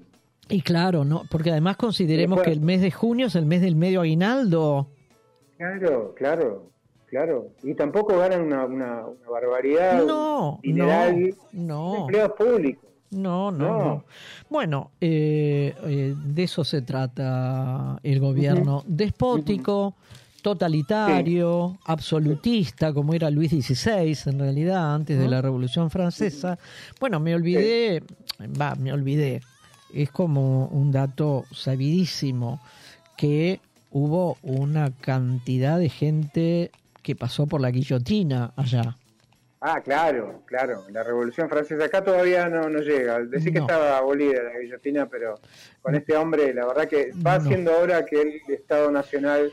No, no, para haga que, para que dentro de lo que nuestra legislación permite, algo, algo se pueda llegar a hacer para parar este atropello a los derechos que está sufriendo la población jujeña. Bueno, nada, me parece, nos parece tanto a vos como a mí que es más que necesario seguir recordando y seguir haciendo hincapié en esto que pasa en una provincia tan lejos de la ciudad de Buenos. Aires. Tal cual. Vamos a un tema. Vamos a un tema y a la tanda y después volvemos. Dale.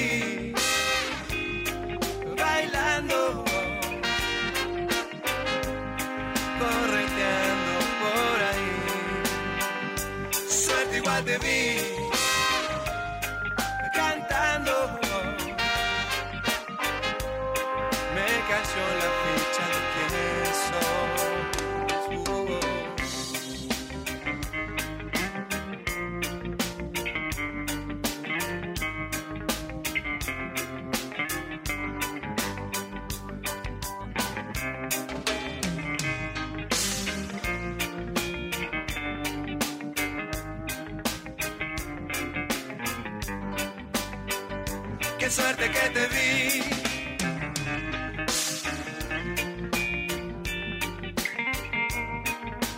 Yo tantas ganas de amarte. Suerte igual te vi.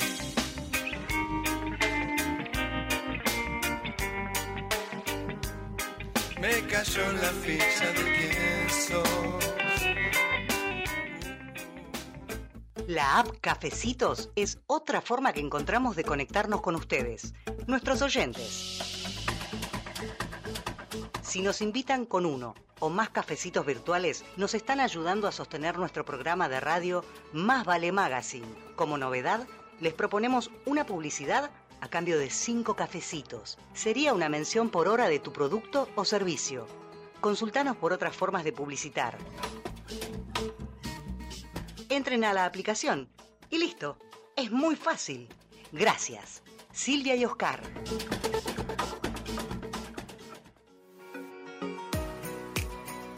Limindar Sociedad Anónima. Es una empresa argentina que opera desde 1982, dedicada a la fabricación y comercialización de lubricantes especiales y productos químicos para industrias y elabora para terceros productos químicos para el mantenimiento de piscinas, desarrollo de nuevos productos de acuerdo a las especificaciones del cliente, sustitución de importaciones, asistencia técnica pre y postventa. Limindar Sociedad Anónima.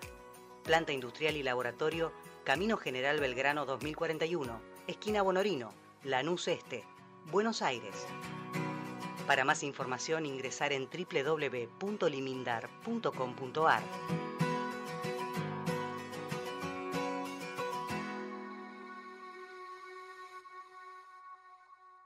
Radio Monk. El aire se crea. Buenos Aires genera mucho jazz. Para saber quién es y dónde, escucha Jazz con Sentido. Buenos Aires de Jazz. Viernes de 20 a 21 en Radio Monk. Os Bastidores. Brasil en Radio. Programa dedicado a la mejor música de Brasil, donde se entrelazan historias, composiciones y generaciones. Declarado de interés cultural por la Secretaría de Cultura de la Nación. Os Bastidores. Sábados de 13 a 14 en Radio Monk. Dulce Beso es una yerba misionera elaborada con palo. Un mate ecológico con más de dos años de estacionamiento natural y un inconfundible sabor ahumado. Dulce Beso, es riquísima.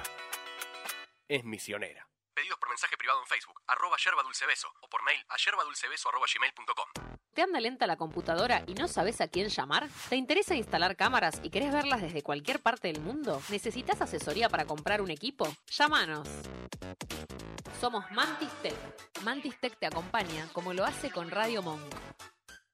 Visítanos en www.mantistech.com.ar o por WhatsApp al 11 60 57 90 00. Mantis Tech. Sigamos desveladas.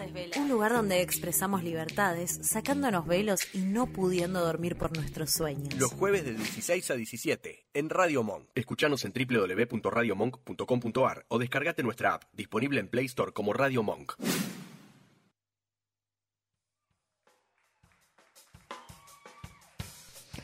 Seguimos, seguimos en Más Vale Magazine, son las 19 y 37, Oscar. Estamos, estamos, sí, estamos. de verdad, eh, hay temas que son tan dolorosos y nos tocan tan de cerca. Bueno, dale, sigamos, sigamos. Futuros complicados. Y esto tiene que ver con futuro y con pasado, con gente que hace trabajos comunitarios. Esta es una nota de Jessica Rivero del diario Tiempo Argentino. ¿Qué hacen? En este caso habló con gente que trabaja en Lomas de Zamora, en conurbano bonaerense. Eh, trabajan en espacios de cuidados comunitarios, ¿no? Eh, de ellas dicen, cuidar es trabajo, cuidar. Eh, siempre pensamos que los que hacemos es amor, pero hace poco nos dimos cuenta que también es un trabajo. Esto lo decían un grupo de trabajadoras comunitarias del barrio, del movimiento Barrio de Pie, eh, en una de las recorridas que hicieron por Loma de Zamora. Sí. Eh, nos dicen, el mes pasado, por ejemplo, presentaron en el Congreso de la, de la Nación Argentina, el- la diputada nacional por el Frente de Todos, Natalia Souto, un proyecto de ley que reconoce, perdón, que reconoce el valor, el valor, porque tengo los, los perritos que están un poquito pesaditos. Ahí, a re- retomo, ¿te parece? Sí, sí. Bien, eh, te decía que el mes pasado en el Congreso de la Nación, junto a la diputada eh, Natalia Souto del Frente de Todos, un proyecto de ley que reconoce el valor social y económico de las tareas de cuidado comunitario y esta vez un pago por esas tareas equivalente a un salario mínimo, Sí. que es lo básico, digo yo, ¿no? Este, yo no, no sabía que no cobraban. Yo, esto, yo lo desconocía. Eh, hay otra organización que es La Poderosa, eh, una organización social que está en las villas y barrios populares de toda Argentina, impulsa un proyecto similar, pero para reconocer el trabajo de las cocineras comunitarias que tampoco tienen un sueldo. Sí, Eh, yo esto también lo desconocía. yo también. Eh, pensé que tenían un sueldo, no tienen ni siquiera un sueldo básico. ¿No? Esto pone en agenda lo- la realidad que por la que atraviesa mucha gente, la mayoría mujeres, ¿m? también hay que decirlo, co- colaboran cotidianamente con, la, com- con el alimento, la educación, el cuidado de vecinos y vecinas más vulnerables. Y esto es cierto, fíjate, los comedores fueron resistencia y abrigo allá por los 90, porque nacen ahí los comedores comunitarios. Y la organización se fue, este, digamos, mejorando en los 2000, lamentablemente digo mejorando porque no deberían existir más, y hoy por hoy son esenciales para seguir sosteniendo la vida de mucha gente. Sí, sí. No, no está bien el país. Hay una tal Carolina Fleitas que trabaja ahí, es mamá de dos chicos. Ella cuenta que en el gobierno de Macri eh, era panadera, en una panadería, en la que trabajaba quebró. Ella cuenta que hacía el amasijo de pan y facturas. Cuando la echaron, se acercó a un comedor y se anotó para ingresar en las cooperativas. Empezó a trabajar limpiando calles, ayudando un comedor y luego a coordinar varios.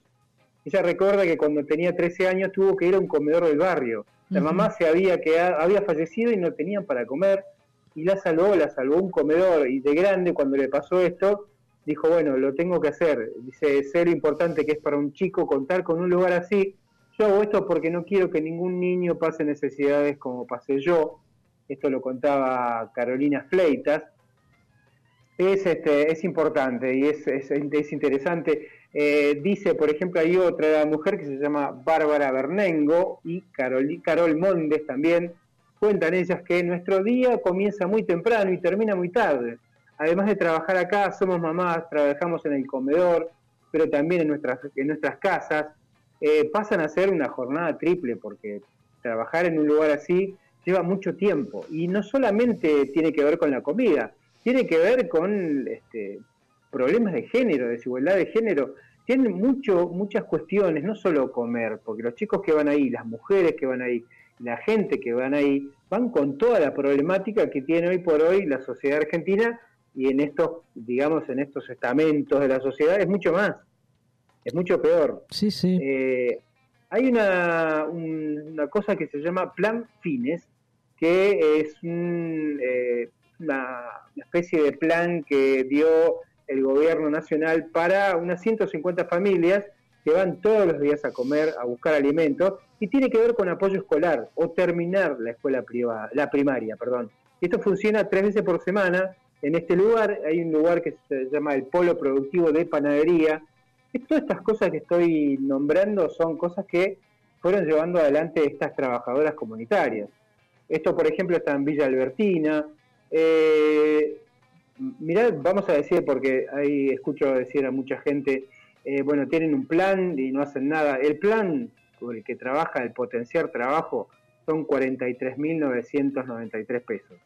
La mitad de un salario mínimo. Ay, ay, ay. Ay, qué Con esta gente que habla de esto lo habla este, desde un nivel de ignorancia, de no saber, de- y de lo peor de todo esto es que hay una, una desidia, no, no, no leen un poquito más, ¿viste? porque dicen, no, si cobra un plan, ¿de qué voy a trabajar si cobra un plan? Y bueno, si cobras 43.900 pesos, eh, ¿qué- ¿de qué vas a trabajar? Primero que no hay trabajo, Eh, si te dan, te van a dar un trabajo por 40 y pico de mil, 50 mil en blanco, y que te sacan este beneficio, supuesto beneficio que no lo es, eh, obviamente esa gente no va a agarrar un trabajo en blanco. Seguramente va a changuear, porque tampoco suban un sueldo tan grande. No, no. Me, me explico, ¿no? Son cosas que eh, no, no, no, tienen, no tienen mucha explicación desde el lado lógico, digamos.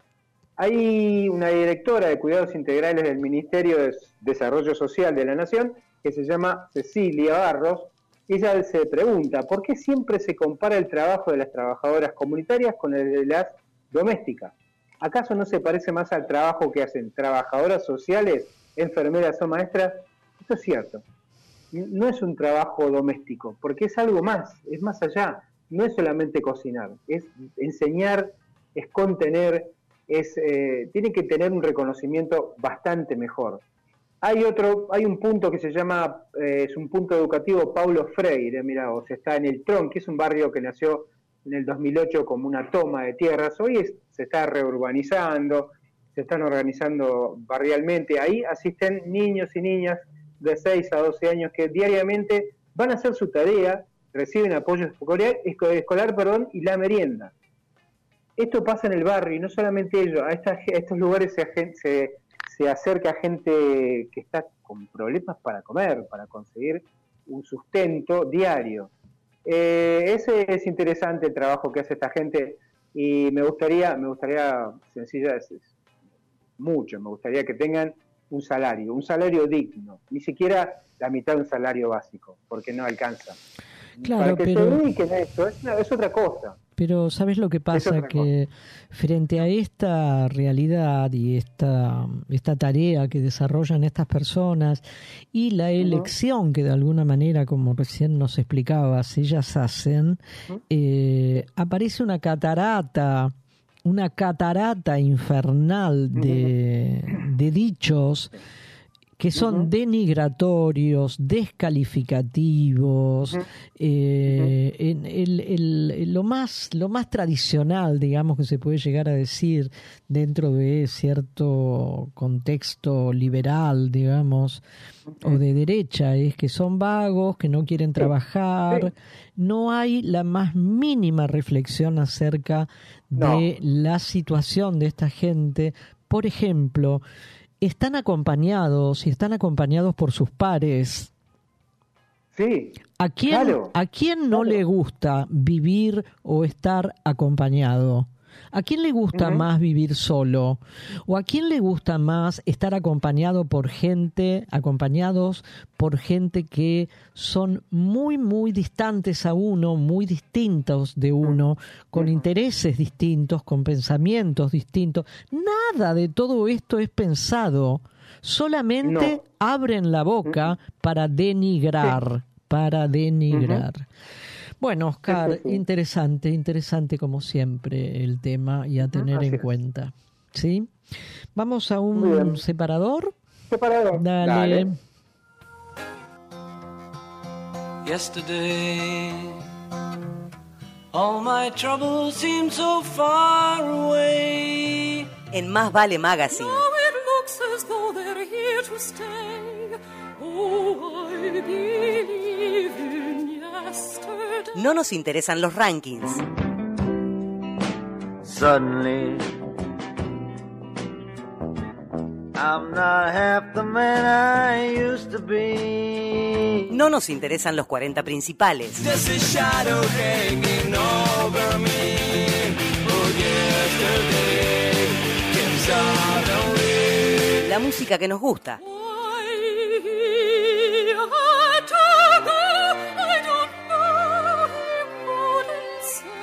Porque sí.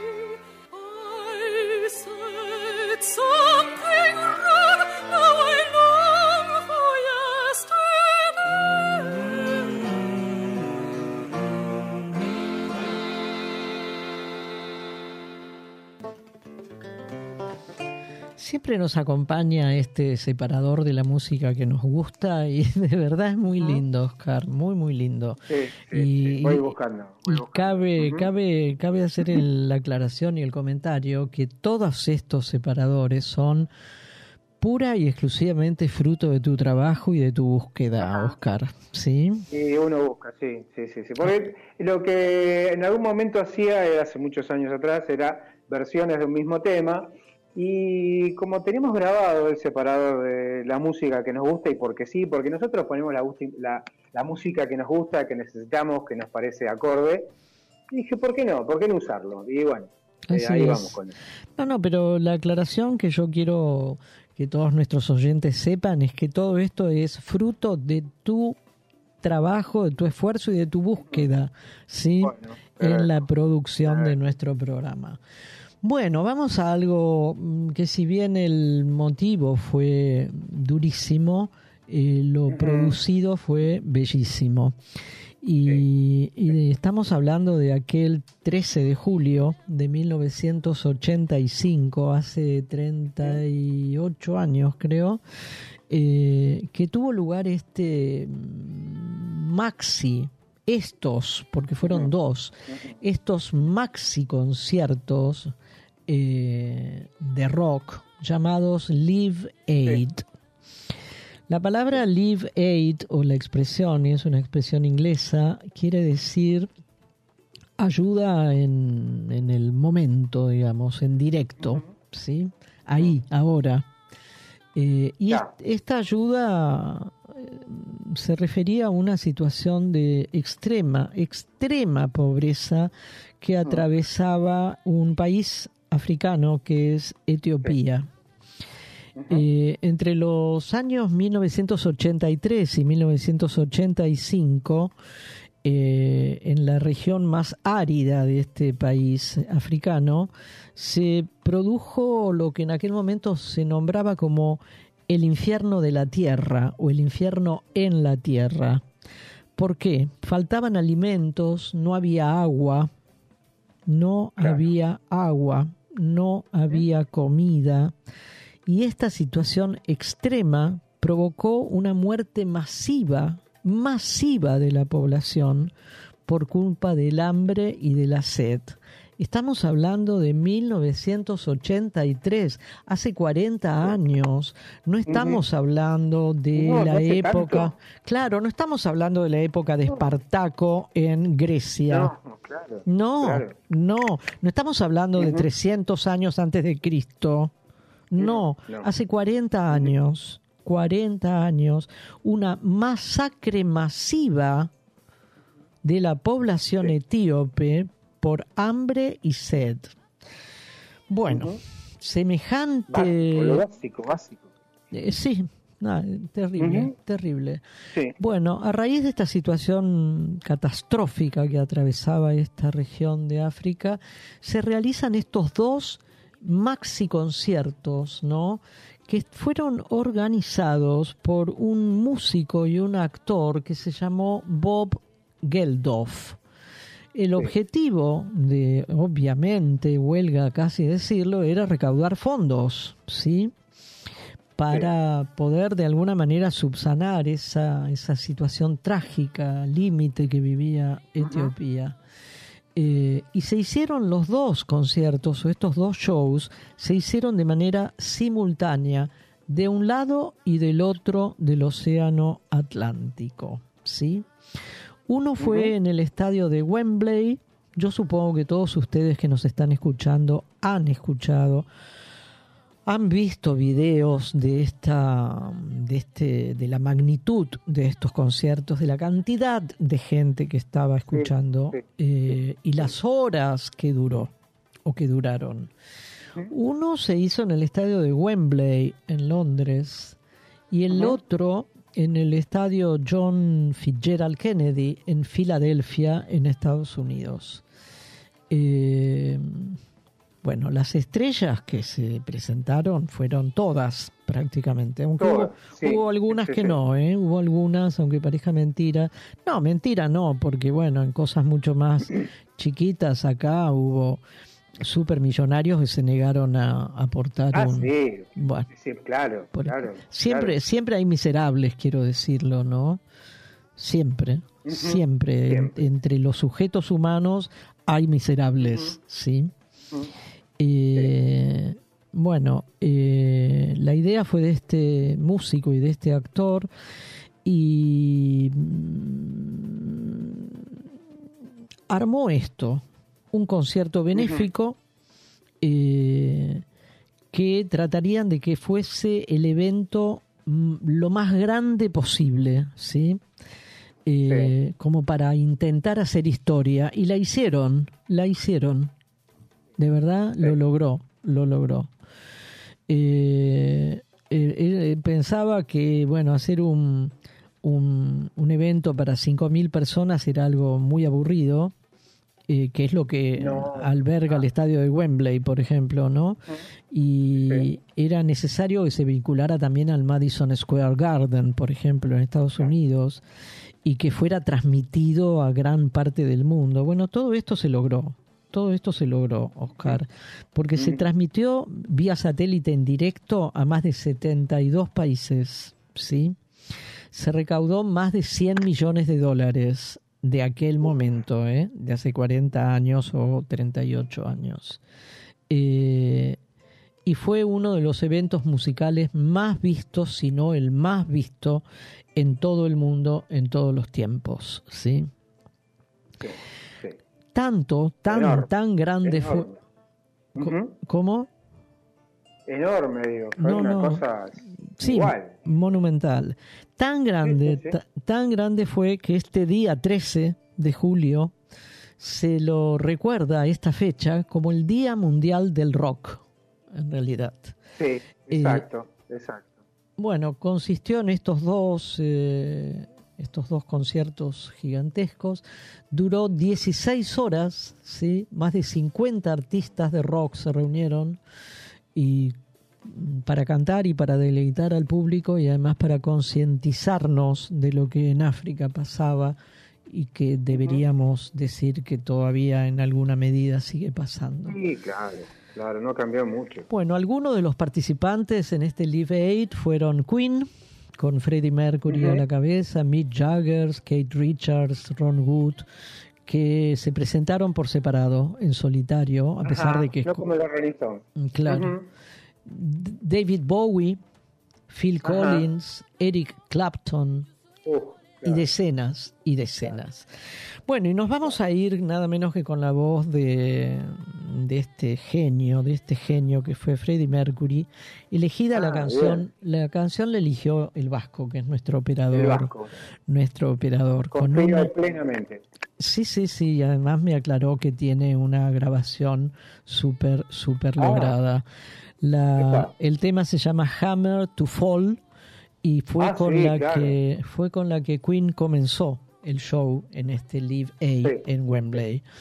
Bueno, eh, nos vamos con esa voz magnífica y con el recuerdo de esto para que sinceramente el África alguna vez supere esta situación tan límite. Donde nació la civilización. Sí. Nada así más ni es. nada menos. Así es. Ujú. Bueno, nos encontramos el otro jueves. Chau, chau, el gracias. viene, por supuesto. Gracias, Saludos. chau, Vasco, chau. Gracias. Gracias, Vasco.